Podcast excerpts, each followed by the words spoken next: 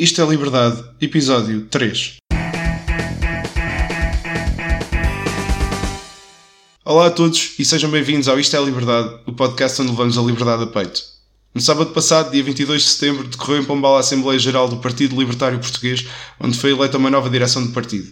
O meu convidado deste episódio é Carlos Novaes, que está aqui não só por ser o novo presidente da direção do PLP, mas também por ser um dos principais nomes da Escola Austríaca de Economia em Portugal. Autor do livro Manifesto Anti-Keynes, o Carlos tem uma perspectiva extremamente pragmática do que deve ser a ação política, de forma a tornar o nosso país mais livre. Antes de passar à conversa com o Carlos, queria apenas pedir desculpa por alguns ruídos que se ouvem no fundo. O meu cão fez questão de participar também no podcast e acaba por se fazer ouvir em alguns momentos. Fica com a conversa com o meu convidado, Carlos Novaes. Vamos à conversa com Carlos Novaes. Apresentei-o na nossa introdução. Resta dar as boas-vindas Carlos, bem-vindo ao, ao Isto é Liberdade e obrigado por teres aceitado o convite para estar aqui comigo à conversa. Eu é que agradeço, obrigado. Ora, eu vou começar pela pergunta que me é mais uh, próxima, mais direta, aquela que me ocorre logo. Como é que vive um austríaco em Portugal? Como é que uma pessoa se torna uh, austríaca em Portugal? Um, sim, tem uma história. Um, eu devo dizer que comecei por ser liberal muito cedo, nos anos 80. Isto, isto para dar um grande, um grande enquadramento. Sim. Um, portanto, apanhei a minha adolescência porque eu apanhei a fase dos, dos episódios na TV do Milton Friedman. Uh, ok. Que, que passou em Portugal, creio que em 1981, algo por aí. Um, também o meu pai também já conheci Milton Friedman, porque tinha, eu tinha dois livros de Milton Friedman em casa, um deles em espanhol, porque não havia em, em, português, o Capitalismo e Liberdade. Uh, depois com a série foi publicado esse livro. Um, e, portanto, e durante os anos 80, no fundo, iniciei-me com, com o Milton Friedman, que é, que é da Escola de Chicago, digamos.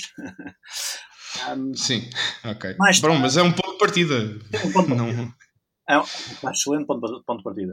Sim. Depois. Um,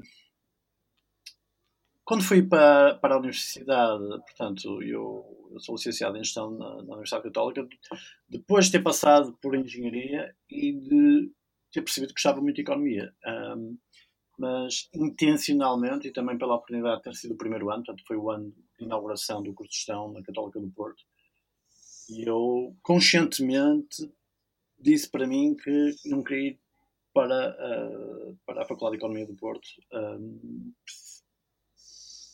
por causa de uma aversão natural, já na altura, ao keynesianismo. Ok. um, portanto, foi, foi totalmente consciente essa, essa via e foi, foi, foi a melhor coisa que eu podia ter feito, porque eu gostei muito do curso de gestão, eu gosto, gosto da ideia de gestão. E depois, uh, mais tarde, uh, durante a minha profissão no mercado de capitais, um, uh, em que parte dela esteve relacionada com, com trading, uh, chama-se proprietary trading, portanto, uhum. uh, que é a negociação por conta própria. Na altura, na altura eu estava a trabalhar num banco. Sim. Um, e, e, eu sempre fui, sempre tive no, no setor dos, dos, dos derivados, né, dos futuros de opções. Uh, e, e assisti um, a, grandes, a grandes subidas e descidas, né, os crash e as bolhas. E em determinada altura eh, comecei a sentir necessidade de o compreender. Não só profissionalmente, mas também por curiosidade do ponto de vista de economia. E é nessa altura que eu dou com, em Londres, dou com um livro do George Reichman, que é um, é um monumento, é um livro monumental, portanto, um tratado, que se chama Capitalism. Um, e o George Reichman tinha sido, tinha sido amigo do Rothbard, tinha sido amigo do Ayn Rand, tinha sido amigo, de, aliás, uh, uh, estudante uh, com o Mises. e portanto, eu li, li o tratado e a partir dessas experiências descobri o Rothbard e a Ayn Rand e, e, o Mises. Um, e foi assim que descobri quer o movimento libertário, quer a escola austríaca. E, uh, e atrevo-me a. Sim, sim, desculpa, diz. Deixa-me só acrescentar. Uh, isto está certo porque a escola austríaca tem, tem um pensamento muito forte sobre. estruturado sobre as causas as causas das grandes crises económicas, crises bancárias e económicas. E, e, portanto, como tem uma estrutura muito, muito consistente e que depois se liga a todo, o seu, a todo o seu edifício teórico, pronto, comecei por aí e, e digamos que nunca mais parei. nunca mais parei de. Até, que, até que me considero um, um economista da escola exterior. Muito bem, muito bem. Aliás, está traçada a parte do percurso uh, até chegarmos ao Manifesto Anti-Keynes, é uma perspectiva da escola austríaca.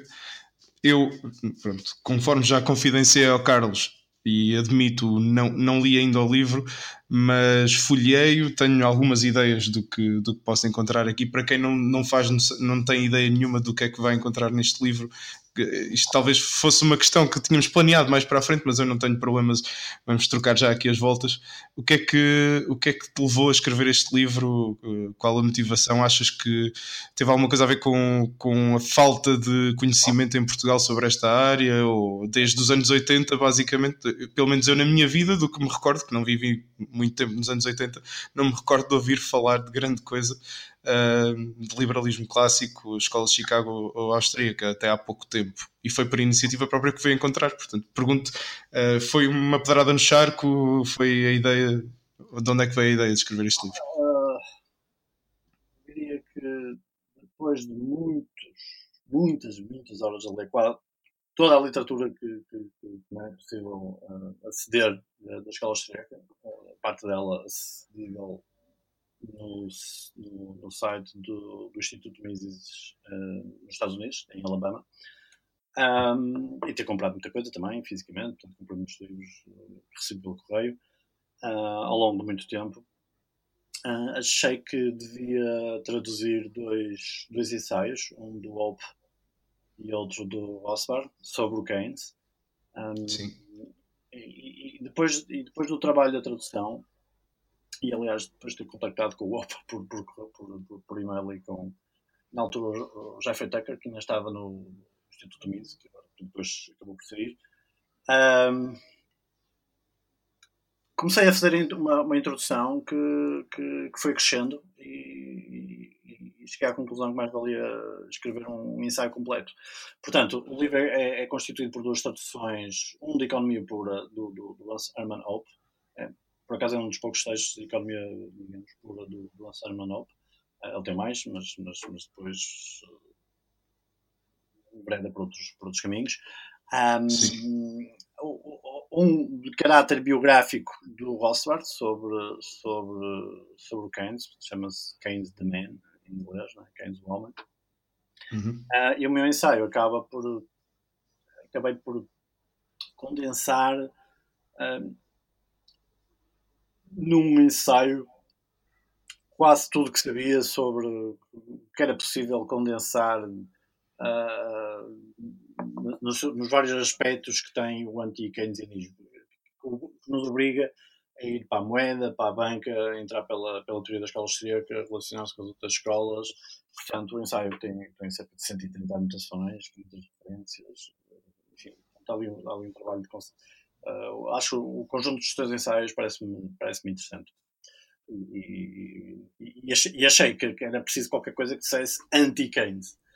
Sim, sim, sim, sim, sim, neste país então. Uh, eu, eu confesso, eu, eu, comprei o livro uh, por ter tido contato contigo primeiro e achava que era uma coisa que eu devia ter na minha, na minha biblioteca pessoal para ler. Uh, na altura, a minha ideia foi ler de imediato foi a primeira vez que fui à, à, Feira do Livro em Lisboa e acabei por ir lá com a ideia de comprar um ou dois livros, vim com sete ou oito uh, e até agora li um, portanto há esse problema.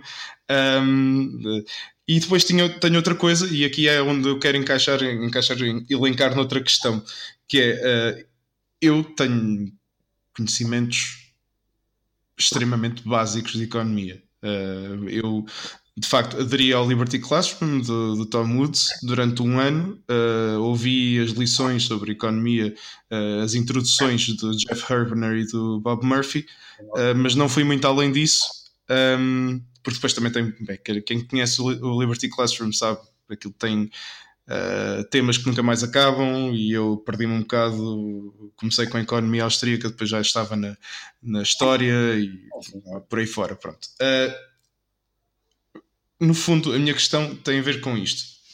Quem não entende muito de economia, como eu, um, vai encontrar muita dificuldade ao, para perceber o livro? Achas que a generalidade do público vai perceber? Ou, ou achas que, que, que essa influência da mentalidade geral, influenciada por Keynes, precisamente, que vai dificultar um bocado a, percepção? Sim, uma vantagem da escola austríaca é que a economia, o economias uh, é bastante mais claro que qualquer outra escola. Primeiro porque começa por rejeitar como via de conhecimento a matematização e, a, e o empiricismo. Portanto, tudo na escola austríaca parte do pressuposto das, das, das, das várias acessões serem lógicas e serem construídas umas em cima das outras.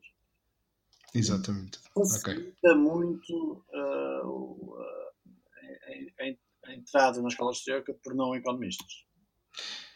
Eu, se me permites, aliás, tendo em conta a tua resposta, um, eu falo um bocado aqui, eu também aproveito da minha experiência pessoal, precisamente com o Jeff Herbner e com o Bob Murphy, em que eles explicam uh, no Liberty Classroom, nas tuas aulas do Liberty Classroom, explicam que, que a introdução à escola austríaca não é minimamente a ideia que as pessoas têm da economia em geral porque o Jeff Herbner, então, apesar de ser excelente com os modelos matemáticos de economia, uh, ele faz questão de deixar bem claro que para ele a economia não é necessariamente uma disciplina da matemática.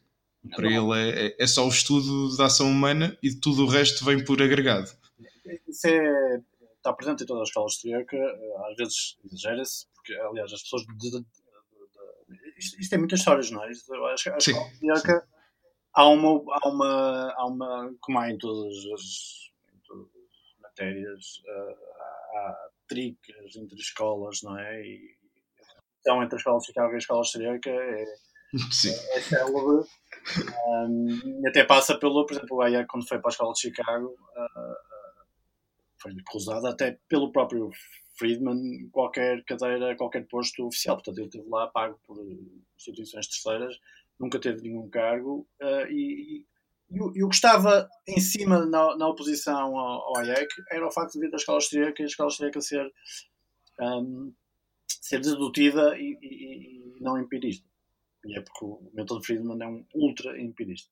Portanto, os números, os modelos uh, é, que, é, que, mostram, é que provam, enfim, mas isso, agora já, já, está a passar um bocadinho. Mas, mas um, e, portanto, tem esta, tem esta componente. E por isso uh, uh, há quase um gosto especial dos austríacos em, em, em assumir essa posição. Ok. Uh, eu pronto, vou, vou porque, tenho, porque há outros temas que de, gostava de, de, conversar contigo, Carlos, neste episódio, uh, e porque espero vir a ter a oportunidade de ter outras conversas contigo mais à frente, noutros episódios, exclusivamente sobre economia, uh, porque tenho essa curiosidade e acho que interessa uh, explorar a tua mente para poder ajudar a perceber do ponto de vista português.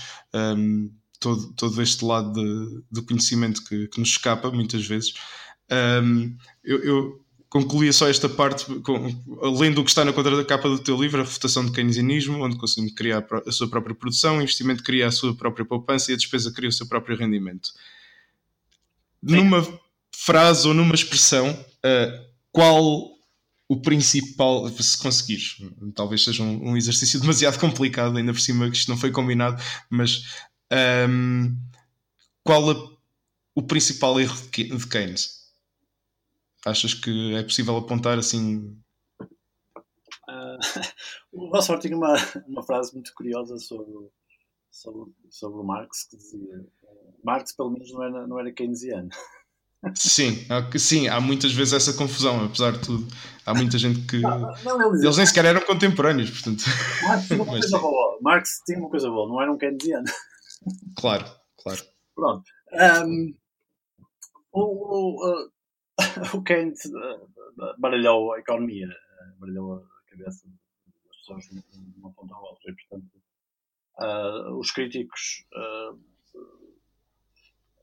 como eu, uh, mas, enfim, sentado em cima do, que já foi feito para trás, apontam quase tudo do início ao fim. parece que não se salva nada. Desde, desde, o conceito de taxa de juros, desde o conceito de poupança, desde o conceito de acumulação da moeda, desde uh, enfim, com a escola histórica torna-se completamente incompatível. Um, e eu, eu, essas três frases construídas a partir de uma. O Keynes procurou, digamos, um, não é refutar, é refutar e gozar com, com, com, o pensamento clássico, o pensamento do século XIX, uh, Sim. clássicos, uh, pegando na frase ah, os clássicos diziam que um, a produção uh, cria a, a, produção cria a sua própria procura. Ele, ele, ele usava, procurou pegar nessa frase e fazer isso a sua marca, não é? E portanto eu, eu inverti nessas três frases, não é? Sim, sim. E, se, se calhar o maior erro, para resumir, é, é, é de Keynes é pegar nessa frase, interpretá-la uh, da forma que ele interpretou e com isso quase desconstruir os conceitos clássicos de economia. Ora, muito bem. Um, já agora, pronto, uh, prosseguindo a nossa conversa e aproximando mais da nossa esfera e do, dos nossos dias, peço-te que, se, assim, com alguma brevidade, uh, qual, qual é a visão que tu tens do, do panorama uh, atual em Portugal de, porque, porque assim, a acreditar nas notícias e em tudo o que se lê nos últimos dois, três anos, Portugal está, está pujante, está num crescimento incrível e está num momento económico fantástico. Não sei se, se, se partilhas dessa visão, mas se acreditarmos em tudo o que lemos e vemos, uh, ninguém nos para. Apesar de depois não, não haver dinheiro para algumas coisas, não é? e depois as coisas não batem bem certo, mas O que é que te parece? Estamos de facto assim tão bem como, como nos querem fazer crer? Uh, não estamos bem no sentido que devíamos estar a crescer 4 ou 5%, não 2 e tal. Uh, portanto, não, não, devia ser aceitável uh, crescer menos que 4% depois de sair de uma crise. Uh, a narrativa de, da crise um, para já para os austríacos, não é? Uh, a doença não é a crise, a doença é a bolha anterior. A doença começa com a bolha. A crise é o processo de cura. É uma coisa muito difícil de ouvir. Claro. é verdade. Uh, portanto, a doença, uh, se calhar está-se a formar agora outra doença, nesta altura em que parece que existe uma saúde económica elevadíssima, não é? E, portanto, a crise que começou em 2008 com, com, com, com até com parte espetacular dos bancos a entrarem em falência e terem que ser intervencionados, uh, infelizmente. um, portanto, a crise é um processo de cura e todo o intervencionismo sobre um processo de cura prolonga é, é esse processo, esse difícil processo de cura. Uh, Portugal fez com, com, com, com algumas políticas que se calhar não foram suficientemente longe, um, e depois, quando começa a recuperação, coincide, coincide, uh, coincide com o governo da, da Geringonça, digamos. Uh, o melhor que podemos dizer de, de, do governo é que parece conter algumas, alguns excessos da parte da extrema-esquerda, não é? Mas eles estão sempre, estão sempre a chegar a vir ao de cima.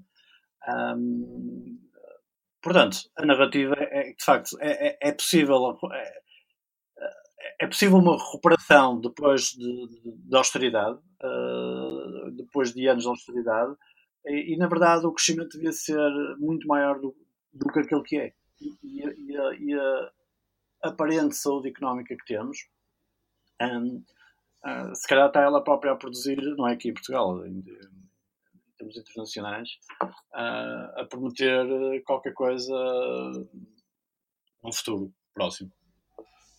Pronto. Uh, eu vou pegar em, em dois pontos aqui. Primeiro, gostaria só Aliás, o segundo ponto, se calhar, até vou deixar para depois da tua resposta.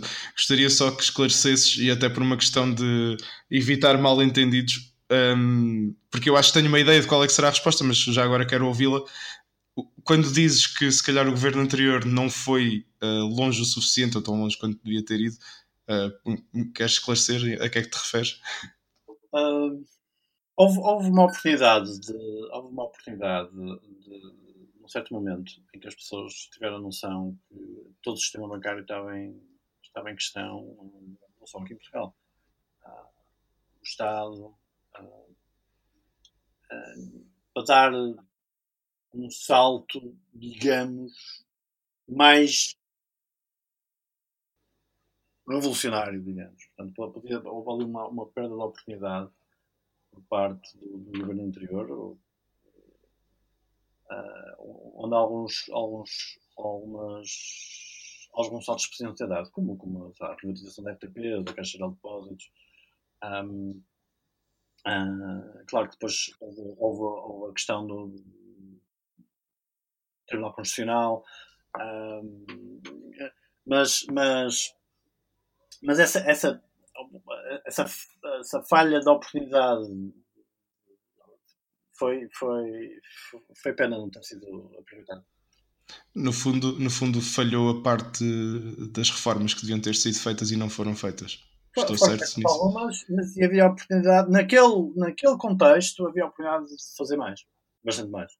Exato. Uh, porque, porque é assim, quando, normalmente, e aqui pegando um bocado no discurso mais da esquerda, que, quando, quando se diz que o governo foi além da Troika, normalmente o que se fala é dos, dos, de da exigência de sacrifícios, do aumento de impostos. E eu, pronto, queria deixar claro que não é, não é isso que te referes. Aliás, um austríaco defender aumentos de impostos ainda mais, mais agressivos seria uh, estranho e principalmente conhecendo seria, seria quase um oxímoro aqui. Não, um, houve a oportunidade para fazer um programa maior de, de privatizações, de corte de despesa e de, de não subida de impostos. As subidas de impostos que se deram para equilibrar o. Bem, que se deram para termos direito a uma ajuda eh, que impediu o colapso bancário. Se calhar com pena. Sim. Sim. Aliás, se pensarmos, uh, o, o, governo atual, uh, se fizermos o balanço de todos os de to toda a carga fiscal, portanto, da carga fiscal como um todo, uh, se calhar a austeridade ainda não passou, não é? por muito que, que eles digam o contrário, mas só de cabeça é fácil de me lembrar de alguns impostos que foram criados ou, ou, ou aumentados, entretanto que muito provavelmente ultrapassam uh, as reposições que possam ter, feito, ter sido feitas ou, ou, a, ou, a, remoção, por exemplo, da sobretaxa de IRS. Quer dizer, há logo ali um, um desequilíbrio se pensarmos né, em impostos sobre combustíveis, eh, taxas de açúcar, do sal não passou, mas uh, uma série de outras que uh, o aumento do, do IVA em alguns produtos alimentares uh, um bocado, lá está, segundo a receita socialista, de decidir o que é que é melhor para nós. Um... O orçamento está, está equilibrado, mas está quase equilibrado porque, porque apanha um período, um período de, de recuperação de todas as economias, incluindo a portuguesa, um, e, e com a anterior subida de impostos. E, portanto, houve, houve, um crescimento grande em relação ao que era antes uh, da coleta fiscal, no fundo. Sim, eh, eh, aliás, eu, eu no, no, último episódio falei sobre PS PSD, e depois, pronto, noutro contexto, mas uh, assim, claro que há méritos. Eu, eu, eu, quando critico alguma coisa, não quer dizer que, que não haja mais nada por trás, e acho que a maior parte das pessoas é assim, uma pessoa equilibrada normalmente tende, tende a pensar assim. E, e, e eu digo isto porque Claro que houve méritos mesmo assim naquilo que foi feito um, no governo anterior e consigo ver alguns também no governo atual, por muito que não goste uh, e que me custa admitir, a forma como aproveitam, por exemplo, o turismo, um, enfim, tem, tem que ser louvada, porque se calhar também não, a, a economia portuguesa não teria, digo eu, não sei, parece-me que não teria outra, não teria esta dinâmica de recuperação. Turismo é uma atividade contra qualquer e, infelizmente, o secretário de Estado tinha algumas posições liberais que ajudaram também a essa, essa, essa via, não é? O que não deixa de ser curioso, porque lá está, porque as pessoas esquecem sempre do que é que foi feito para trás e o que é que foi dito para trás. Uh, eu não era assim tão uh, adulto, vá, na, na altura, mas lembro-me perfeitamente na, no, quando foi apresentado o governo de Durão Barroso, e desculpa estar aqui numa tangente tão grande, mas um, quando foi apresentado o, o, plano do governo de Durão Barroso, eu lembro-me que um, na altura uh, a, a, pasta do turismo, a Secretaria de Estado do Turismo até estava sob a alçada do CDSPP e houve e havia a, a, ideia de uma aposta muito forte no turismo como motor da economia. E eu lembro-me perfeita, perfeitamente de vozes socialistas, algumas das quais ainda estão uh, hoje ligadas ao partido e até ao governo, uh, criticarem duramente porque o país não podia ser um uma república de sol e, e praia tinha que ter outras, outros alicerces. E, quer dizer, e hoje. O que assistimos aqui em Portugal, como um país pequeno, é um, é um problema dos países pequenos, uh, e nós assistimos constantemente, em cada década, a opiniões sobre para onde é que deve ir a economia, qual é o setor estratégico, qual é. Uh, pronto, e, portanto, as pessoas nem, nem imaginam o que é que é não existir um, Ministério da Economia, por exemplo. Não existir. Não existe. Pois, é, é, pronto, aí, aí é, é, para onde eu iria levar a conversa a seguir, que é como é que vês a possibilidade, e uh, ainda não mencionei até aqui na nossa conversa, uh, o Carlos Novaes, meu convidado desta semana, é, é o novo líder do, do novo presidente da direção do Partido Libertário Português uh, e também nessa condição está aqui connosco. Um, não exclusivamente, mas também nessa condição. E, e pergunto-te, como libertário, uh, como é que vês a mentalidade portuguesa e como é que se pode captar a atenção das pessoas que estão, uh, digamos, menos informadas sobre este lado do pensamento não só político, mas uh, como filosofia de vida, talvez? Eu, eu acho que a via uh, mais direita é pela redução de impostos. Porque toda a gente sabe o que paga e, e gostava de pagar menos. É? Dizer que, que é um quase populismo, mas, mas por que não? não é? Uh, os impostos é a via mais direita de vermos a presença uh, do Estado na, na, nas nossas, no nosso dia a dia. E, Sim. E, e, e, a incapacidade de termos liberdade de escolha por não termos esses bens financeiros. Portanto, eu, eu acho é, essa não é muito ideológica, não é? É muito direta, é muito concreta. Sim. Sim, sim, exato. Aliás, eu, eu recordo Uh, mais uma vez volta a 2002. Parece que eu em 2002 já estava, já estava cimentado na vida e no fundo não, estava a entrar na adolescência. A entrar, enfim. Mas uh, recordo-me que, uh, embora não tenha sido o, um motivo exclusivo, mas a promessa de um choque fiscal uh, basicamente elegeu Durão Barroso. Se houvesse dúvidas até aí, a partir do momento em que surgiu essa promessa no horizonte uh, político português, Durão Barroso uh, basicamente garantiu a sua eleição e a vitória do PSD nas eleições desse ano. claro que depois a história do que, do que se passou a seguir e o país de Tanga acabou por, enfim, desmontar um bocado a promessa populista. Uh, mas no teu caso parece-te, e não querendo comparar aqui com Drão Barroso, não, não, é nada disso, mas parece-te então execuível uh, uh, uma, um corte radical, digamos assim, na carga fiscal em Portugal? Parece-me perfeitamente possível, acho que é a mensagem mais direta. Por isso é que nós escolhemos nesta Assembleia Geral uma mensagem simples de corte de 50% do, da receita fiscal uh, dos impostos. Uh, com este número, número redondo, acho que fazemos, acho que fazemos a diferença. Uh, primeiro, porque há um, uma primeira sensação de choque, digo eu, que poderá haver. a segunda é que, em média, uma descida de 50% dos impostos significa um aumento em 50% do rendimento líquido disponível ao salário líquido. Somos mais diretos uh, ao salário líquido. em média. Um, eu acho que as pessoas conseguem fazer essa conta rapidamente. Uh, uh, e, e, depois podemos passar para a segunda fase uh, sobre o que, é, o que é que isso significa. Né? O que é que trás. Uh, o que trás é uma muito maior liberdade de escolha na, na, na, nas pequenas coisas, nas pequenas grandes coisas que precisa no seu dia a dia.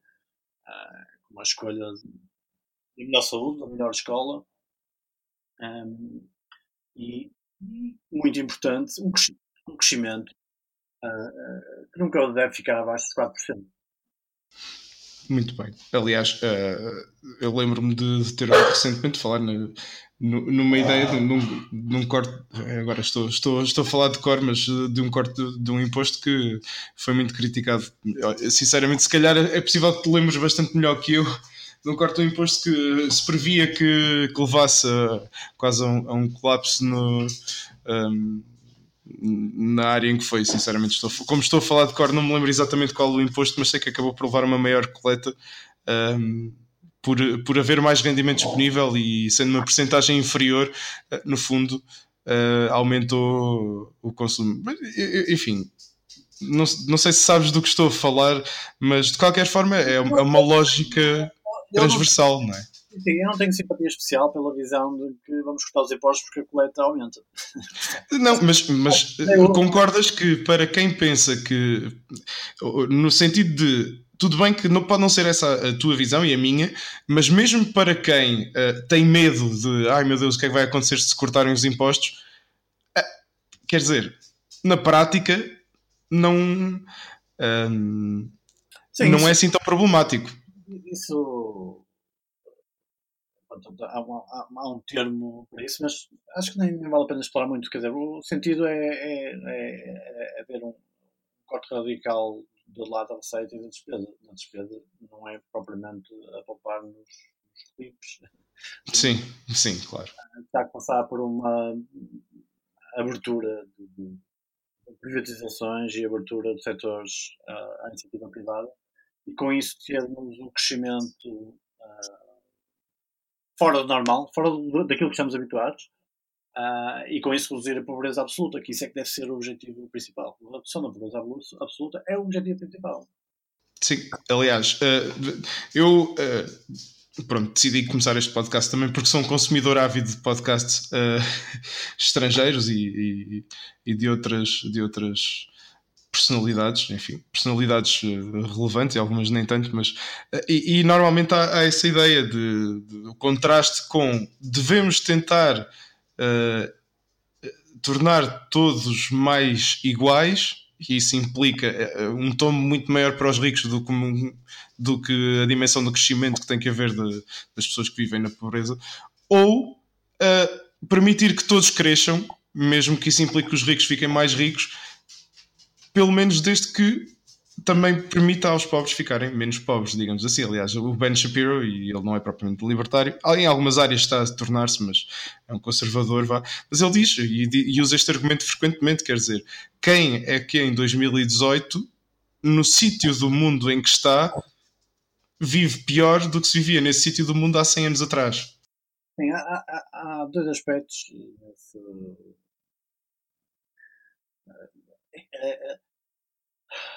a igualdade é uma, é uma. O objetivo de igualdade deve ser desconstruído. As economias crescem progridem porque as pessoas já, não são iguais, não queremos que sejam iguais, têm, têm valências diferentes, diferenças diferentes, ah, e é por isso que algumas pessoas eh, se destacam e, e, e com isso ah, fazem crescer a economia no seu todo. Portanto, a igualdade não, deve, não ter um objetivo. É a primeira coisa que deve ser construída.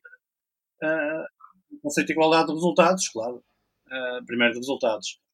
Um, é a redução da pobreza absoluta. É, é, essa é, é, a maior prioridade.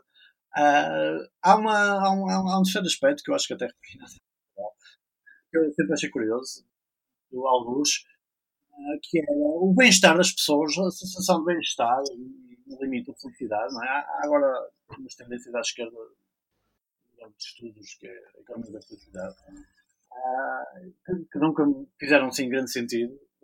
não ser este que me faz todo sentido, que é só o bem-estar das pessoas não, não tem que ver com o seu com a sua riqueza absoluta, mas sim uh, com o grau de desenvolvimento do país, entre o Japão uh, e um país do terceiro mundo. Uh, o, bem-estar vem do ritmo de progressão, não com o nível absoluto de riqueza, mas com o nível de progressão e bem-estar que as pessoas sentem no dia a dia, ano a ano. E, portanto, o crescimento tem que ser um objetivo, o um crescimento uh, voluntário, não é? Porque o, o, o, para um austríaco, isto é um pormenor, não é? Mas para um austríaco, na verdade, as pessoas, as, as, pessoas podem ter preferências, não, não, não querer crescimento, querem é mais lazer, não é? O crescimento económico sim, sim. poderia manter o mesmo nível de riqueza uh, e, o, e, e, e, iria permitir é um maior lazer. As pessoas aumentavam o número, ou diminuíam o número de horas com que trabalhavam para ter a mesma riqueza, não é? Portanto, um maior crescimento pode dar uh, maior, uh, maior tempo de lazer. Uh, mas é essa sensação, ano a ano, sentir essa mudança que confere o bem-estar. Uh, parece um pequeno pormenor, mas não, é, para mim é muito importante. Sim, uh, uh, aliás, se me, se permites um comentário breve, Jeff Herbener, que já mencionei, um, ele contabiliza o lazer um, e, o, e o relaxamento como parte da riqueza de uma pessoa. Um, ou seja, todo, e isto é, enfim, acaba por ser evidente porque tem custos. Se, se, pensar, se não pensarmos num lazer como horas fora de trabalho, mas, por exemplo, em condições de trabalho, um, o facto de ter ar-condicionado no escritório uh, é um extra, digamos assim, não é obrigatório. Mas, claro, se, se lá está, é mais é, é mais uma parte da nossa riqueza que nós temos e daquilo que recebemos no, no, no nosso trabalho que fazemos. Não, uh, certo? Ou estou errado a dizer isto? Não sei. Certo, quer dizer, uh, em termos puros, eu abordo isso no Manifesto Anti-Keynes, uh, o crescimento da economia revela-se na descida de custos e preços. Por isso é que nós podemos ter o mesmo salário nominal, se os, se os, se os custos e preços estiverem a diminuir, não é? Uh, nós conseguimos adquirir mais e melhores bens. É isso o crescimento económico. É? Há mais bens de capital a reduzir os custos sanitários, os custos sanitários de telemóveis, os custos sanitários de uma televisão, os custos sanitários do mobiliário de casa. Um, um, isso permite-nos uh, adquirir mais e com um acréscimo de qualidade. Uh, Sim. E ou permite isso, ou permite maior lazer. Exato, exato. Uh, pronto. E, e este, esta sensação, todos os anos, ter mais, com mais com mais qualidade e se calhar maior lazer, se for essa a nossa escolha, é, é que confere o, o, ritmo que nós sentimos desta profissão, é que confere bem-estar uh, às pessoas e às comunidades. Muito bem, muito bem. é uma perspectiva muito interessante e acho que espero, espero que, que, que, que, quem nos ouve um, penso mesmo, porque de facto parece-me parece muito interessante. Uh, antes de concluir, já estamos com, com algum tempo de conversa, uh, eu queria apenas perguntar, uh, agora de uma perspectiva mais de. falando com o Carlos Novaes, presidente da direção do Partido Libertário Português, um, chegas à direção, à presidência da direção, com além, além da questão do, do, do corte de 50% um, no lado fiscal há um, um moto ou um, um rap que queiras deixar às pessoas, chegas com alguma ideia um, de qual a estratégia a seguir, uh, não interna, mas que, que, possa ser partilhada com, com todos os que nos possam ouvir? Ah, é, esta, esta uh, acho que é a principal. Um, uma redução, digamos, radical de impostos com a respectiva privatização que tem que existir, o que só em si aumenta a liberdade de escolha. Um, há um aspecto muito importante que é uh, fomentar uh, os, os, tribunais arbitrais no litígio civil uh, e, portanto, está inserido aqui na, na, na, na proposta de estratégia. Um, mas, em geral, a moção de estratégias chama-se reduzir o estatismo em 50%. E o estatismo não é só impostos e privatização. É, é a mentalidade, as pequenas coisas que têm que desaparecer com um comando centralizado do Estado Central na, vida, na, vida, na vida dos portugueses. Um, há também um, um aspecto especial uh, que faz parte também uh, das preocupações de, um austríaco, típico de um austríaco, uh, relacionado com a moeda e banca e os ciclos, não é? Portanto, os austríacos querem conhecer as causas das grandes crises. E as grandes crises são, são, são períodos terríveis porque as pessoas perdem confiança uh, porque lhes dizem que é assim e estão convencidos, e é esse o discurso, que há uma coisa, alguma coisa que falha no, no capitalismo. É? Quando é ao contrário, há um problema estrutural na moeda e na banca que existe por, pela presença um, de uma entidade como um Banco Central eh, que tudo comanda e até dá preços, não é? Parece que estamos na, na, na União Soviética, que dá preços sobre, sobre as taxas de juros, com grandes consequências, e ainda por cima, ao fomentar as bolhas e depois ao surgirem as crises, o Banco Central aparece como salvador, não é? Portanto, não podia ser mais cínico. Uh, uh, e que cria uma desconfiança nas pessoas sobre o capitalismo. Portanto, é preciso desconstruir este, este, este discurso e é preciso ir ao, ao, ao, ao, ao ponto central da, de, de, do aparecimento das crises e isso deve, deve, ser encontrado nas bolhas. E, portanto, nós neste momento, por exemplo, vivemos há três anos com taxas de juros negativas e uma, uma aberração em termos uh, teóricos na economia uh, e, e, isso deve ser, deve ser atacado. Ok, muito bem, Carlos. Então, há, além do teu livro, um, há, do teu livro Manifesto Anti-Keynes, há mais alguma coisa que queiras promover neste momento? Algum sítio onde possamos encontrar, ouvir mais uh, da tua é parte? No, no, no, no, Twitter, o meu Facebook acaba por ser também quase um blog. Uh, portanto, escrevo o que penso e, com alguma frequência. Uh, eu odeio pelos blogs, mas depois o Facebook é muito mais prático, então, portanto, não aproveitá-lo. Um, também tenho um canal de YouTube não tenho tido muita, muita atividade, mas poderá, poderá vir a ter. Um, e tenho preparado um livro sobre Bitcoin que há de sair talvez dentro de, do próximo mês. Portanto, o livro está pronto, está entregue, uh, está na fase da escolha da capa e bate certo com a, com a perspectiva de liberdade monetária do, do, do que os libertários uh, devem, devem, devem defender. Muito bem. Uh, aliás, fica já lançado também o desafio e, e, eu acho que te vou chatear muito durante os próximos meses. Uh, fica já lançado o desafio. Não digo na altura do lançamento do livro sobre Bitcoin para não ser uh, demasiado seguido, mas eventualmente uh, gostaria de ter aqui também para, para poderes falar sobre, sobre as criptomoedas e, e todo o sistema monetário um, sim, é. atual e, e, aquele que o pode substituir, digamos assim.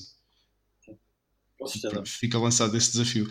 Carlos Novaes, muito obrigado. Todos os links para o que foi referido estarão na página do, do canal e eu um, vou, vou voltar a mencioná-los.